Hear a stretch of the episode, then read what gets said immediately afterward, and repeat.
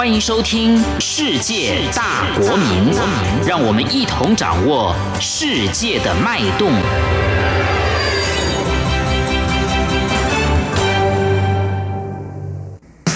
时事放大镜。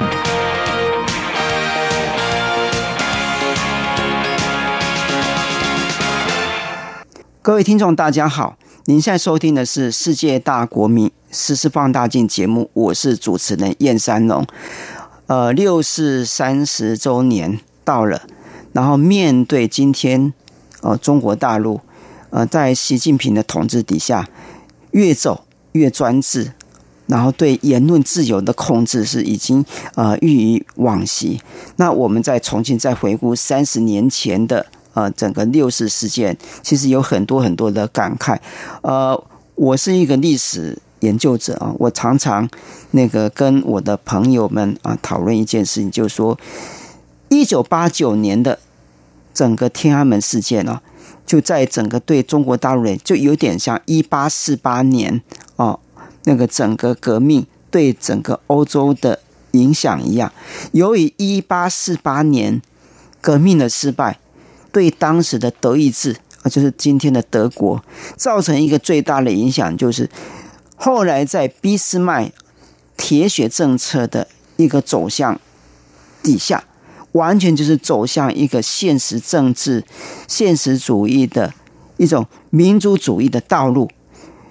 然后在自由主义哦，以及其他的一些呃比较属于左翼的呃激进的思想，就几乎就被。彻底打压下去了。那同样的，我们上个星期已经邀请啊吴仁华老师啊吴仁华老师跟大家打个招呼。嗯，主持人好，各位听众大家好。对，那我想就是我们一开始上个星期就已经提到过，就整个八零年代是整个中国见证以来一段最好的一段时间。哦，各种的思潮，不管说是左派的、右派的、自由派的思潮，在当时是非常的澎湃发展。结果因为一场六四之后，结果自由派的思想被彻底的镇压。然后这三十年来，整个中国政权走走的就是一种民族主义的道路。然后，而且这个民族主义的道路最后变成说，竟然是导向一种帝制。所以这个几乎就跟。十九世纪后半段的整个德意志帝国的状况走向，竟然是非常非常的类似。然后，另外就是更有趣的一件历史的偶然，就是当年一九八九年，在当时整个世界历史上，后来就爆发了整个苏东坡哦事件，就是苏联倒台了哦，然后东欧也纷纷。呃，走向民主化了。那另外，在历史上，这也是法国大革命啊，两百周年。所以后来也导致一个很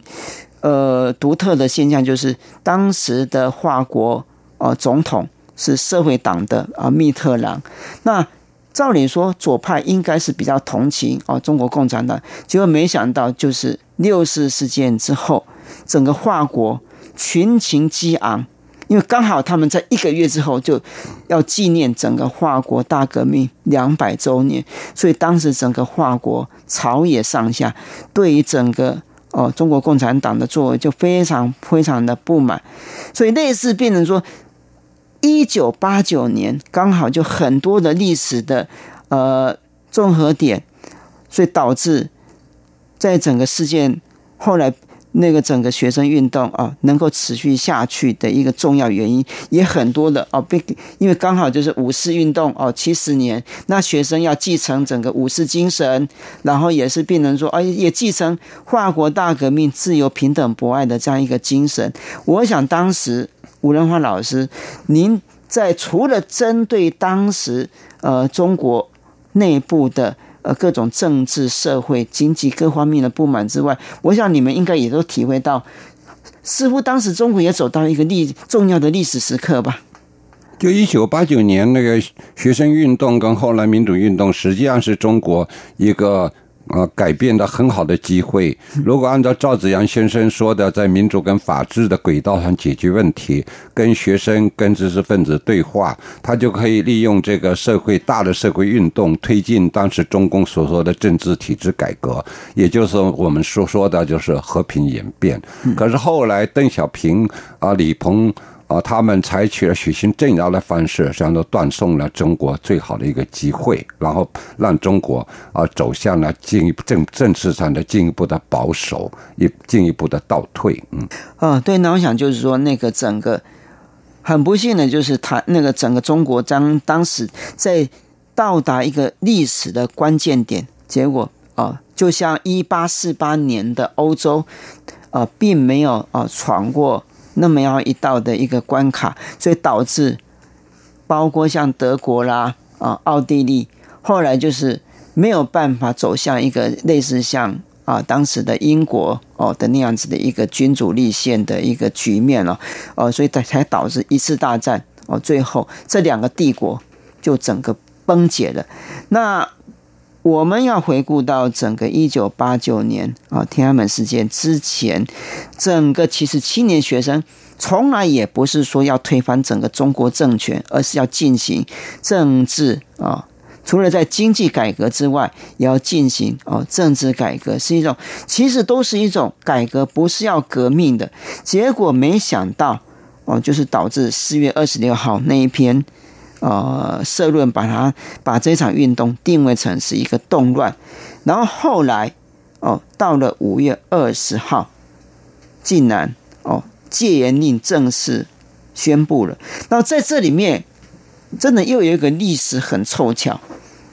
因为台湾在一九四九年发布了一个戒严令，而这样一个戒严令一直要到。一九八七年七月十五号啊，蒋经国宣布呃那个呃解除这样一个戒严令，才真正结束这样一个三十八年的一个戒严。然后所以变成说五二零在台湾是一个很重要的一个特别的日子，就是那是一个长期过去啊白色恐怖戒严的开始。那结果没想到一九八九年的五月二十号，中国政权也宣布戒严。那当时整个戒严之后，呃，吴吴老师，您当时变成说跟青年学生还有青年知识分子，你们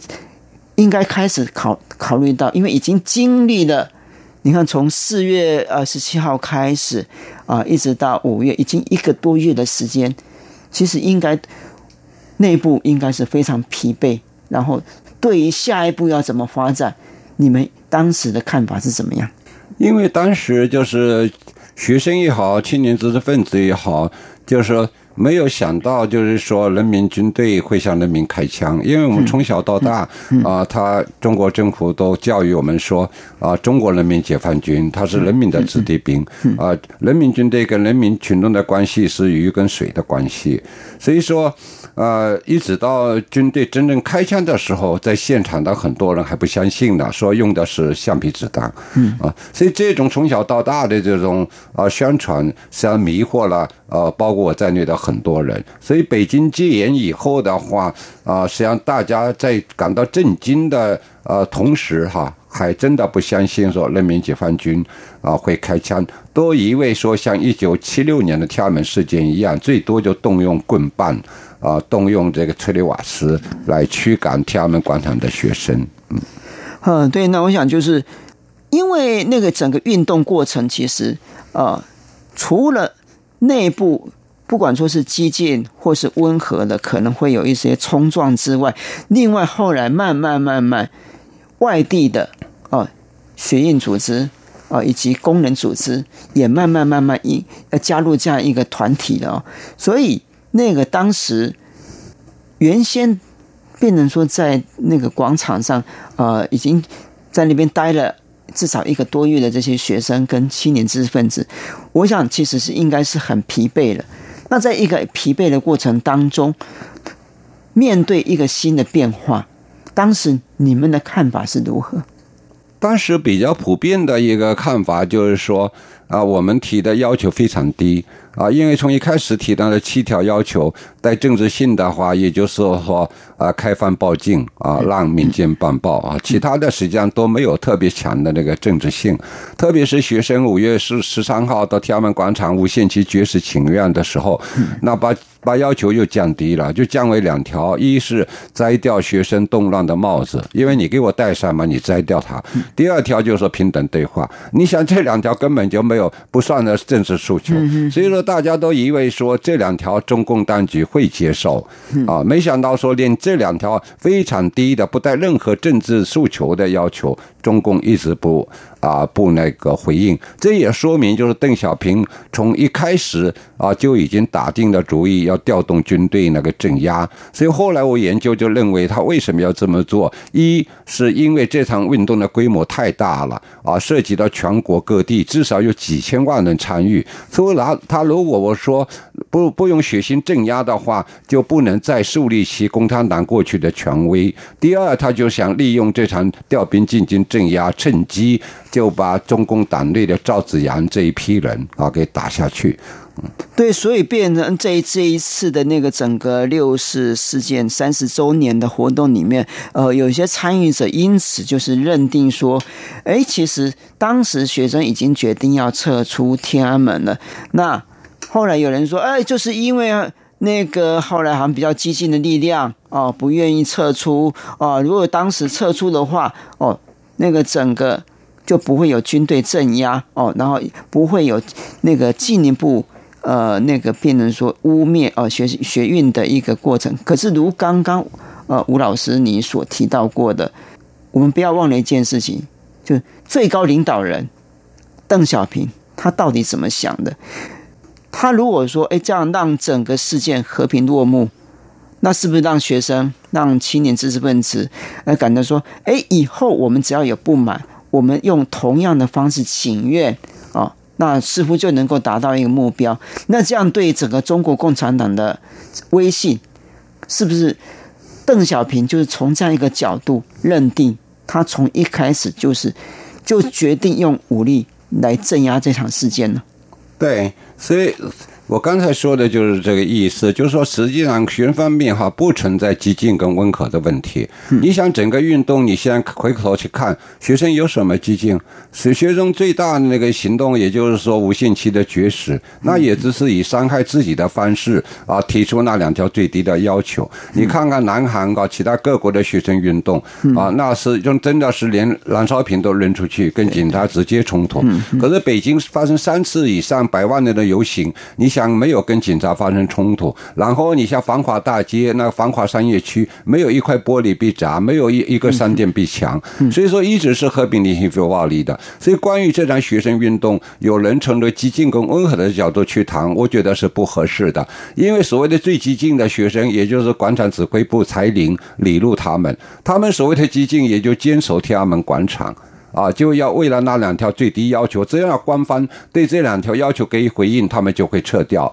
啊，所以说，我觉得，呃，我研究六四，掌握了很多资料，又是青少年，我觉得不没有存在温和跟激进的问题。所谓的问题，也就是说，有部分学生要撤啊，你把它说成温和的；有部分学生不撤啊，你把它看成激进的。那和平的。呃，在天安门广场静坐，我觉得谈不上激进。他连呃天安门广场西边的人民大会堂，那也是全国人大常委会办公厅所在地，没有学生没有去冲击他呀。然后附近的中共中央跟国务院所在地。啊，中南海学生也没有冲击他，而且学生在我就在中南海请愿区担任领队，我们在自己主动的在中南海新华门前面拉起了学生救他队。同样的，在人民大会堂啊，一旦群众人数过多的时候，学生也拉起救他队维护人民大会堂。所以说，激进的问题是不存在的。如果说撤离广场是温和，不撤离就激进，这不成立。嗯。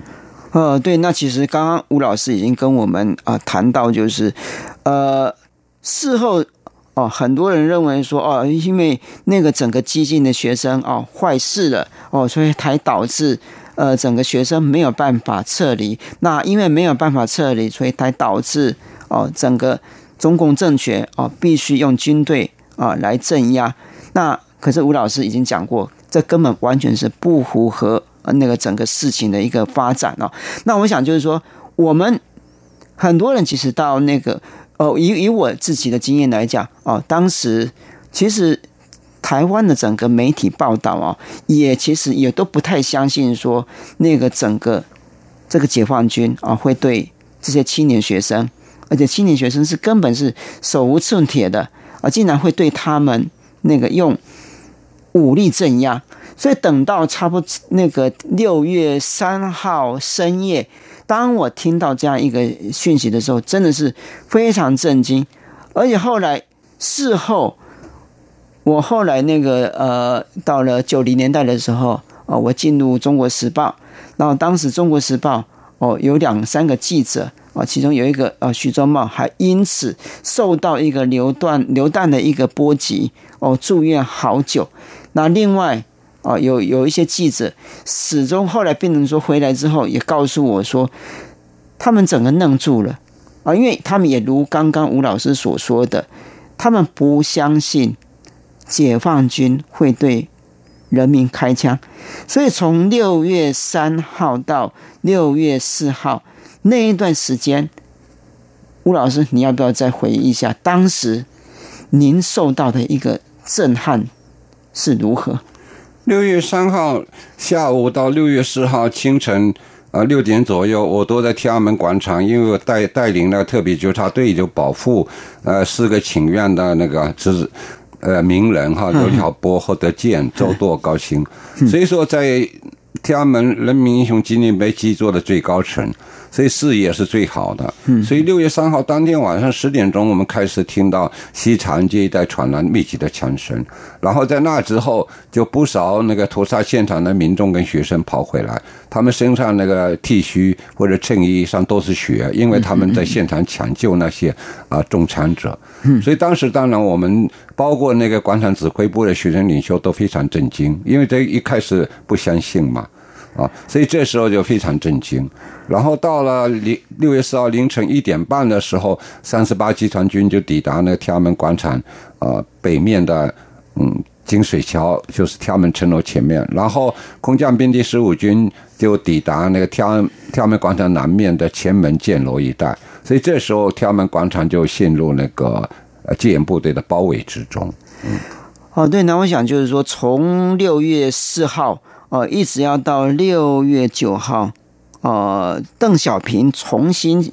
呃亮相之后，其实那段时间，整个外电报道非常非常的混乱。那就是说哦，好像军队内部有不和啊，然后甚至说啊，那个包括呃邓小平啊，以及一些重要的军头，似乎都好像被那个挟持的或怎么样子的。呃，我我不晓得当时吴老师。您在这几天的时间里面，您听到的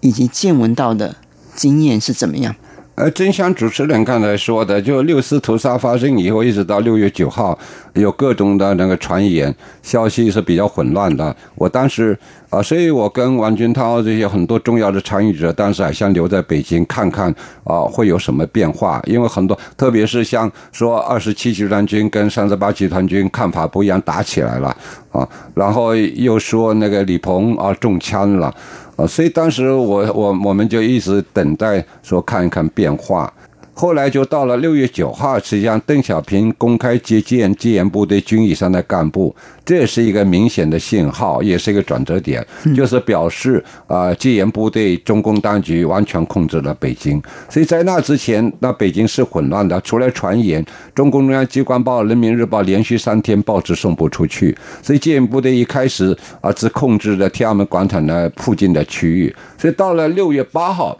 他们基本上控制了北京的城区。所以九号邓小平出来啊接见戒严部队那个军以上指挥指挥员，所以人民日报官方报体包括中央电视台播出这个消息以后，不仅是对北京，对全国各地影响非常大。因为在这之前的话啊，北京被镇压了，但北京以外的四百多个大中小城市有各种啊抗议活动，有些抗议是非常激烈的，包括南京长江大桥、武汉长江大桥，所有的。呃，这些交通要道、铁路、公公路的交通要道都被学生啊给抗议的学生给堵截了，整个全国的铁路啊停顿。但是九号邓小平出现啊，然后全国各地的官方也就开始动手了，然后抗议的学生跟民众也知道大势已去，所以说九月六月九号呢，邓小平的出现是一个非常重要的一个信息。嗯，对，那我想就是说，呃，整个因为吴老师他是亲身参与者啊，所以从呃四月呃十五号哦，就是自从那个呃胡耀邦哦逝世，然后一直到六月九号这样一个。两个多月的时间里面，这样一个爆发，这样一个震撼全世界的这样一个呃新闻哦，我我我想整个呃，当时其实对于台湾来讲，其实老老实说，当时台湾的整个政治运动、社会运动、学生运动也是非常非常的澎湃，所以后来哦，在国民党的一个号召底下。哦，好多几千个学生哦，聚集到今天的中正纪念堂广场哦，去声援那样这样一个那个整个哦中国大陆所发生的这样一个青年学生运动。可是这里面很吊诡的一个现象是，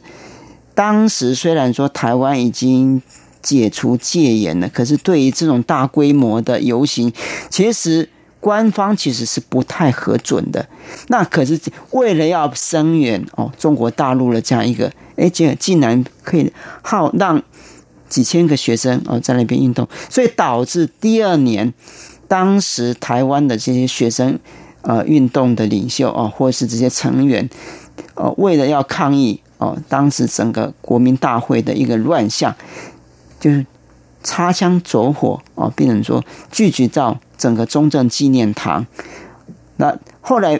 衍生成几千人哦，在那边进驻，就是所谓的野百合运动。而这样一个野百合运动，当时其实我们很多人也非常担心，说国民党会不会镇压？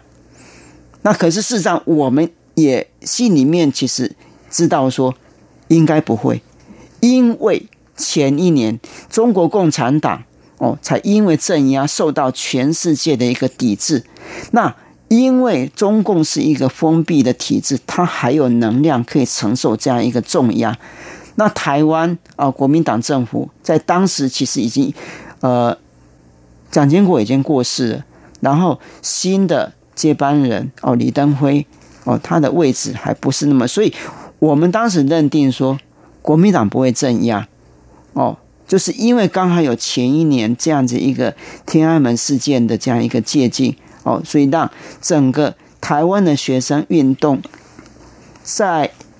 一九四九年之后到一九九零年这一次，真的是一个最成功哦、最庞大的呃一个动员。那之所以能够成功，在某种程度上，其实真的是也感谢哦。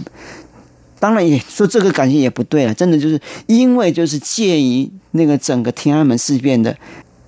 一个武力镇压，所以使得国民党不敢妄动，所以变成说对于当时的整个野百合运动的一个参与者来讲，哦，所以非常其实后来他们很多人后来为什么要研究中国大陆的一个变化，包括像吴介民哦一些人，就是因为他们很清楚知道说，要不是前一年的。整个中国大陆一个动荡的话，一九九零年的野百合运动哦，就会未必能够那么样一个成功。所以，我想这一次那个六四事件三十周年的一个活动，呃，很多人可能也都提到这一件事情吧。吴老师，你自己的看法如何？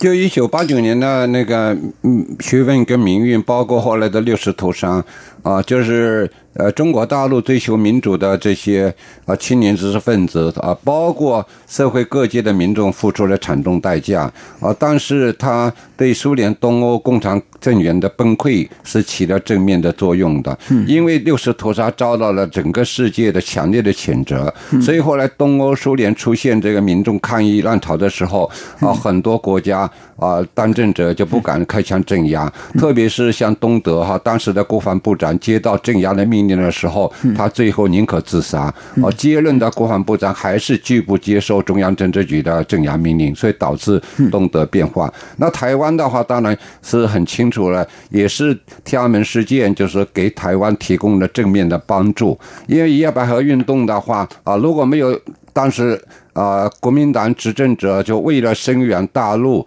啊民运，为了反共的需要哈，实际上是主动的动员学生民众来参与，才开放了一点群众集会的空间，所以会导致就野百合呢大规模的学生运动，然后就是也大规模的学生运动出现以后，当然国民党执政者也像东德的那些执政者一样，他不敢说再镇压学生，代价太大，这是正面的。我觉得天安门事件对东欧、苏联、对台湾。的一个正面的一个作用，当然负面的作用也是很清楚的。啊，对，那我想就是整个天安门事件啊，整个到今天已经三十年了。然后今天中国政权，它其实就采取两个方式，一个就是几乎完全在国民教育里面几乎完全不提呃六四事件。所以，我我们想想看，当年如果从六四出生那一年的那个呃婴儿来讲，到今天刚好是满三十岁了。可是事实上，可能除非他呃有出国，或是接触更多，或者很多人可能根本是懵懵懂懂，完完全全可能不知道说有六四事件的啊，就是整个独裁政权要让民众完全是无知。另外一个，他们就是采取我们上个星期有提到过了，认为要是没有把这场。民运哦镇压下去的话，今天中国哦就不可能走向这样一个和平稳定的哦这样一个局面。而这个其实就是，所以很多人有讲到过的，历史就是一场记忆跟遗忘之间的一个拉拔。